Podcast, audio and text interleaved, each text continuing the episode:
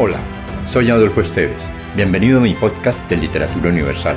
Acá encontrarás, entre otros, poesía, poemas, ensayos, mitos, leyendas y novelas. Relájate, atrévete y déjate llevar por el mundo de la imaginación y los sueños. La quebrada del diablo. Cuento del chileno Guillermo Blanco.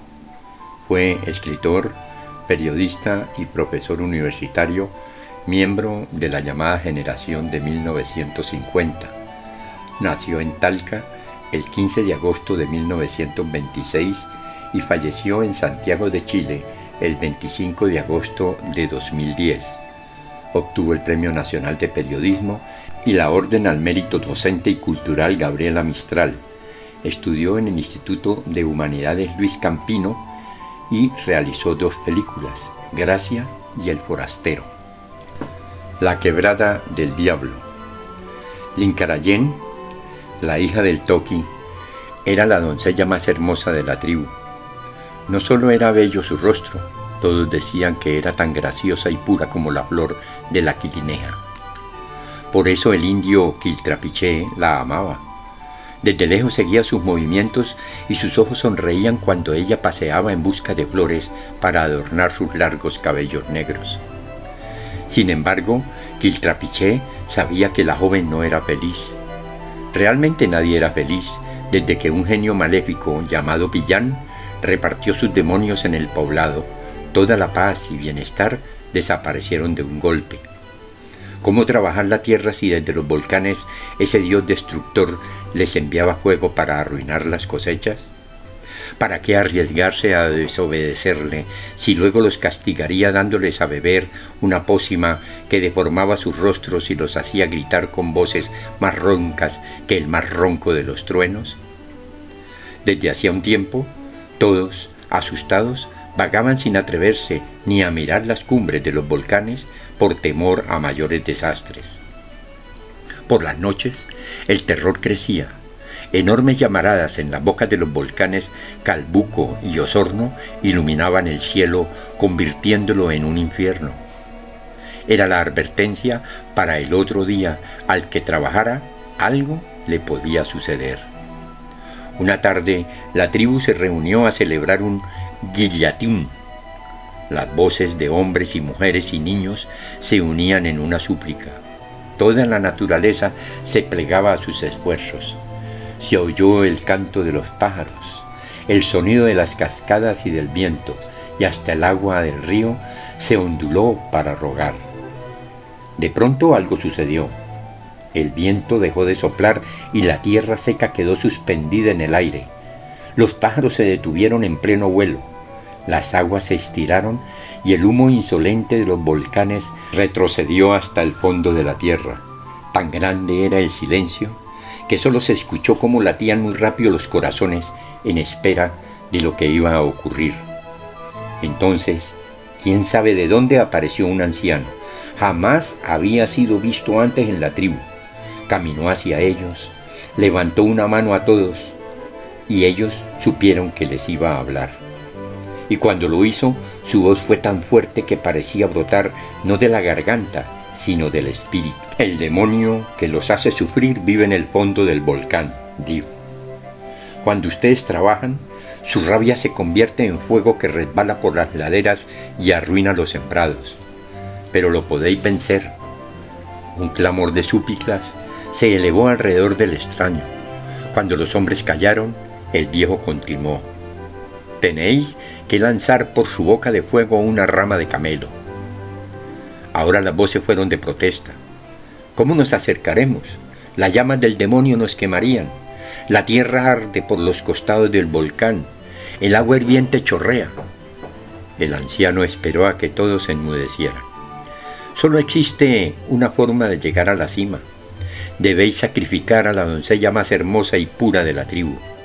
Sacaréis su corazón y lo dejaréis cubierto por una rama de canelo en la cumbre del cerro Pichihuán. Su voz se hizo muchísimo más grave.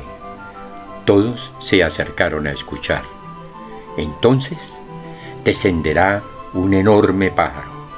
tragará su corazón, tomará la rama y volará hacia el volcán Osorno. Cuando deje caer la rama por la boca de fuego, caerá mucha nieve y el demonio se helará. La tribu escuchaba en suspenso. La voz del viejo fue ahora imperativa cuando levantó su dedo para advertir. Pero si algún día dejáis que el ocio llegue a la tribu, el pillán sabrá aprovechar la ocasión y regresará, y el sacrificio habrá sido en vano. No bien hubo dicho estas palabras, desapareció tan misteriosamente como había llegado. Entonces el viento dejó caer el polvillo, el que estaba suspendido. Los pájaros volaron sobre las cabezas de toda la gente reunida y el agua se alborotó en las orillas. Quitaralpiché miró al toquí. Temblaba. Hasta los niños adivinaron quién sería la elegida para el sacrificio. Ñahue, mi dulza Lincarañén, sollozó el toqui. Quiltrapiché miró hacia el volcán, pero la niña, sin alterar su sonrisa, se acercó a su padre y tomó la mano del joven indio. No te preocupes, padre, susurró. Muero contenta al saber que terminará tanto horror. Solo pido que no usen lanzas ni cuchillos, que sean las flores con sus perfumes las que cierren mis ojos y que sea Quitralpiché quien tome después mi corazón. A la mañana siguiente, cuando el día llegaba con su avalancha de ruidos y luces, un cortejo descendió hasta el fondo de una gran quebrada. Quitralpiché ya esperaba junto al lecho de flores que él mismo había preparado. Lincarayén lo miró desde lejos y avanzó seguida de las mujeres que lloraban en silencio. Entre todas, la ayudaron a tenderse. Una arregló su chamal, otra extendió los cabellos negros sobre el almohadón de flores. Las voces del campo y de los hombres dejaron de escucharse cuando la niña y Quitaralpiché intercambiaron una suave mirada. La tribu completa se sentó a esperar. A media mañana vieron empalidecer sus mejillas. Cuando el sol estaba más allá de la mitad del cielo, los párpados caían. Enrojecía el campo y el pecho apenas se levantaba para llenarse de perfumes. Los contornos de los árboles se escondían en las sombras cuando la doncella respiró por última vez. Se adelantó Quitralpiché. La mano tembló al cumplir la tarea y con el corazón del Incarayén en sus palmas caminó hacia el toqui y se lo entregó. Luego regresó hacia el cuerpo tendido y sin exhalar una queja se atravesó el pecho con la misma lanza. La tribu lanzó un grito de horror, pero el toqui, con la voz quebrada por la pena, dio la orden y alguien obedeció. Un muchacho corrió a cortar una rama de canelo, tomó el corazón y se lanzó a toda velocidad hacia lo alto del cerro Pichijuán. Bajaba cuando el cielo, allí apareció un enorme cóndor con sus alas extendidas. El ave planeó sin hacer ruido y descendió hacia el corazón que descansaba sobre la roca. Todos lo vieron engullirlo y también lo vieron tomar la rama de canelo y emprender el vuelo hacia el volcán Osorno que rugía en medio de llamaradas. Dio el cóndor tres vueltas en espiral y dejó caer la rama dentro de la boca de fuego.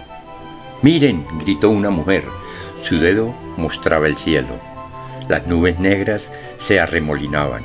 Un frío intenso descendió desde arriba y comenzaron a caer las plumillas heladas. Todo se cumplió tal como el viejo lo anunciara. La nieve cubrió el volcán. Tapó la boca de fuego y el pillán, luego de revolverse de rabia, se quedó quieto para siempre. La tribu pensó que jamás sus ojos volverían a presenciar algo semejante, pero cuando regresaron al lugar del sacrificio, el estupor se convirtió en maravilla.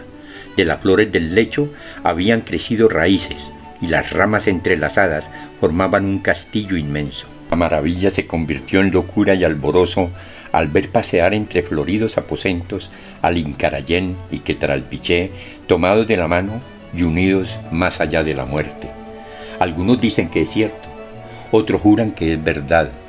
El caso es que allá en Puerto Varas sigue intacta la quebrada, la llaman quebrada del diablo, Muchos descienden a contemplar la increíble vegetación que cubre su fondo, pero pocos son los que pueden ver el castillo de flores porque solo se hace visible a los que tienen la gracia y pureza de la flor de la quilineja.